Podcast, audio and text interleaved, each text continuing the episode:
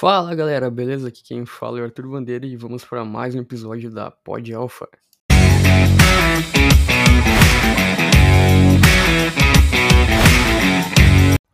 Bom, hoje pessoal vamos falar sobre as urnas eletrônicas, como funcionam, se são seguras e até quando podemos confiar nelas, que é uma dúvida bem pertinente, chegando a época das eleições e o pessoal tá meio cismado ainda nessa, nessa questão aí da, das urnas eletrônicas. Então vamos começar e falar um pouquinho da informação para vocês, para vocês estar mais por dentro o que, que acontece, como é que ela funciona, o que, que ela é, né?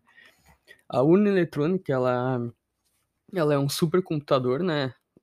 Não super, mas um computador em si, uh, produzido em hardware, customizado para executar o programa referente às eleições, desenvolvido pelo Tribunal Superior Eleitoral, TSE, Uh, como é que funciona o processo e as urnas? A preparação das urnas eletrônicas acontece muito antes das eleições em eventos públicos em TRS, ou cartórios eleitorais.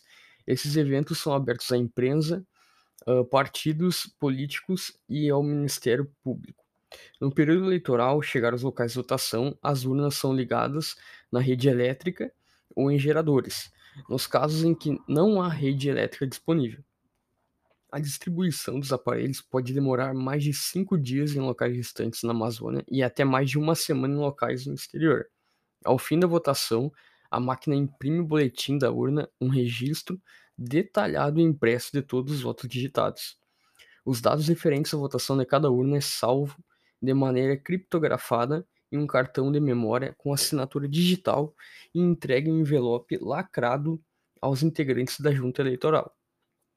Ou seja, uh, só quem tem acesso às urnas ali, no caso, no primeiro momento, é o TSE, uh, a questão de, de grupo de segurança deles e o próprio Exército, né, que tem a parte de TI, onde eles disponibilizam código fonte e eles fazem os testes. Claro, sempre tem algum probleminha ou outro que eles conseguem achar, mas sempre é resolvido uh, em um tempo bem, bem antes da, das eleições, obviamente. Como as informações chegam até a Justiça Eleitoral?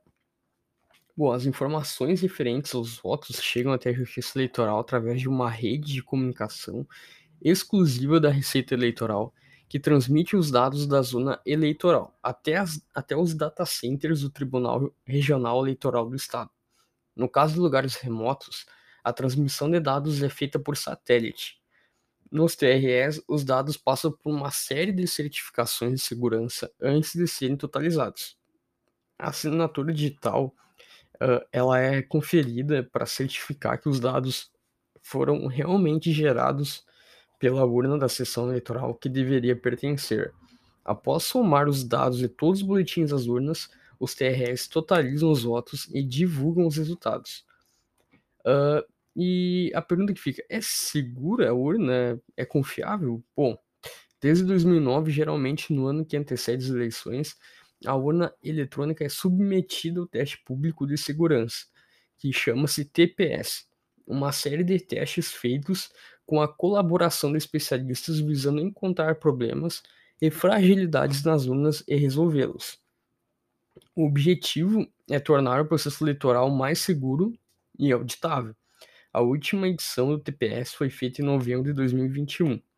Para evitar invasões, as urnas eletrônicas contam com os dois mecanismos de segurança principais, que são a assinatura digital e o resumo digital. O que é assinatura digital? Assinatura digital é um método de criptografia utilizado para que, as, para que a integridade, né, os dados ali no arquivo, po possa ser verificado. Nas urnas eletrônicas, perdão, o recurso serve para confirmar se o programa executado nos aparelhos não foi alterado de maneira intencional, perdeu suas características originais por algum problema de gravação ou leitura, e se a assinatura digital for válida, significa que o aparelho segue intacto como gerado pelo Tribunal Superior Eleitoral. É assim que funciona a assinatura digital. Uh, o resumo digital também é conhecido como hash. Para quem já está na área deve saber o que, que, significa o hash, né? Que é uma senha também criptografada, uh, com segurança, com letras, números e caracteres, e tem uma função parecida com a de um dígito verificador. Ele usa um algoritmo público para calcular os hashes de todos os arquivos e depois esses dados são publicados no portal do TSE, visando manter a transparência nas urnas eletrônicas e do processo eleitoral. Como o sistema de segurança das urnas eletrônicas funciona em camadas, são criadas barreiras de proteção em diversos níveis. Por esta razão, quando o sistema da urna sofre um ataque, ele ativa um efeito dominó que acaba travando o aparelho, impossibilitando a geração de votos válidos. Ou seja, que nem uh, o sistema. Vou dar um exemplo aqui: o sistema americano dos Estados Unidos.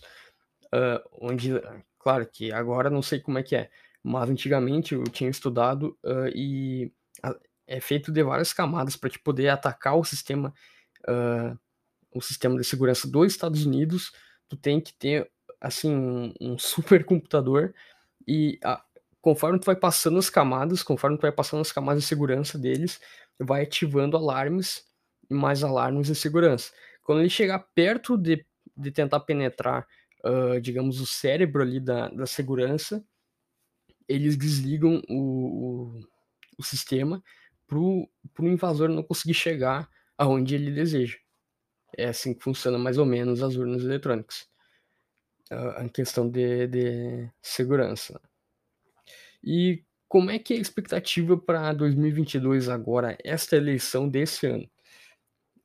Uh, as, as eleições de 2022 recebeu o nome de UE 2020 e apresenta algumas novidades em relação ao modelo de UE 2015. Seu processador System on Chip é 18 vezes mais rápido que o modelo de 2015, ou seja, muito mais avançado o, o, o hardware, né, o, o processador ali do, do, sistema da urna. A expectativa de duração da bateria por toda a vida útil da urna e o terminal do mesário passa a ter tela totalmente gráfica, sem teclado físico e com superfície sensível ao toque. O modelo conta com teclado aprimorado com teclas com duplo fator de contato, o que permite ao próprio teclado acusar o erro caso haja mau contato ou tecla com curto-circuito intermitente. As novas urnas contam com novos recursos de acessibilidade, como a sintetização da voz aprimorada para facilitar a compreensão de pessoas com deficiência visual e a inclusão de intérprete de Libras em vídeo para auxiliar as pessoas com deficiência auditiva. Algo bem inclusivo, bem legal que estão trazendo nessa próxima eleição. E a maneira como cada urna eletrônica funciona é semelhante. Por essa razão, ambos modelos irão coexistir enquanto o modelo mais recente uh, não ocupa todo o parque eleitoral do país. Questão de hardware e curiosidades. Desde 1956, a urna eletrônica mudou bastante. A UE96, o primeiro modelo de uma eletrônica, tinha dois drives de disquete. Sim, disquetes. Muito, muitos eleitores da geração Z provavelmente nunca devem ter interagido com esse artefato do passado. O processador era um 386SX de 40 MHz com 2 MB de RAM. É muito pouco. O conjunto também contava com uma impressora matricial. Se você tem mais de 30 anos, deve lembrar delas e da sua agradável melodia. Para quem ficou curioso, vale acessar a página da retrospectiva da urna eletrônica feita pelo TSE para conhecer todos os modelos. Quantas urnas eletrônicas existem no Brasil? Segundo informações do TSE em 2021, o Brasil tem um parque eletrônico de 577.125 equipamentos. A urna eletrônica, para finalizar aqui, é auditável? Sim. Antes da votação, as, as urnas passam por diversos eventos públicos de auditoria e após a divulgação dos resultados da eleição é possível conferir se os dados são os mesmos que foram impressos nos boletins de urnas em cada sessão eleitoral. Bom, isso aí é a parte da urna, né? E agora vamos para o giro das notícias.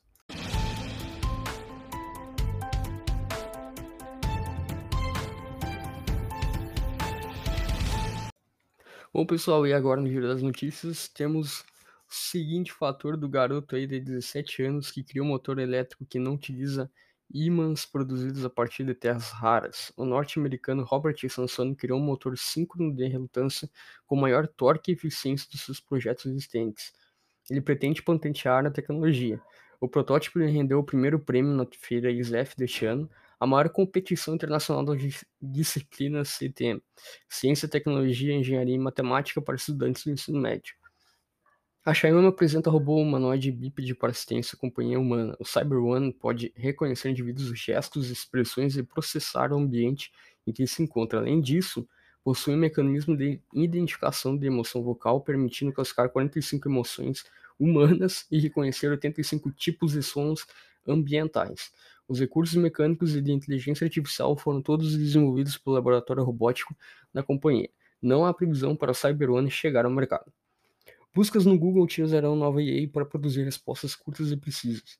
Com o Multitask Unified Model, esses sistemas agora conseguem entender a noção de consenso em torno de um determinado tema, mesmo quando as fontes utilizam uh, palavras ou conceitos diferentes para descrever uma mesma coisa. Após teste bem sucedido, o Redditor se prepara para atualização importante em setembro. O evento chamado de Merge a MyNet se fundirá com o sistema de prova de participação pós da Bacon Chain e marcará o fim da prova de trabalho, o POU, para se obter consenso, reduzindo o consumo de energia da rede Ethereum em 99,9%. A equipe de engenharia do protocolo está avaliando as datas entre 16 e 20 de setembro para o upgrade. Bom, pessoal, as fontes são do site Tecnoblog, The Keyword, TechCrunch e Felipe Deschamps. Espero que tenham gostado aí do sétimo podcast da Alpha. Uh, lembrando que essa temporada terá mais três episódios, fechando um décimo. E a segunda, a segunda temporada vai ser um pouquinho diferente, vai ser em vídeo e vai ter convidados especiais aí para vocês, bastante conteúdo. Beleza? Valeu e até a próxima.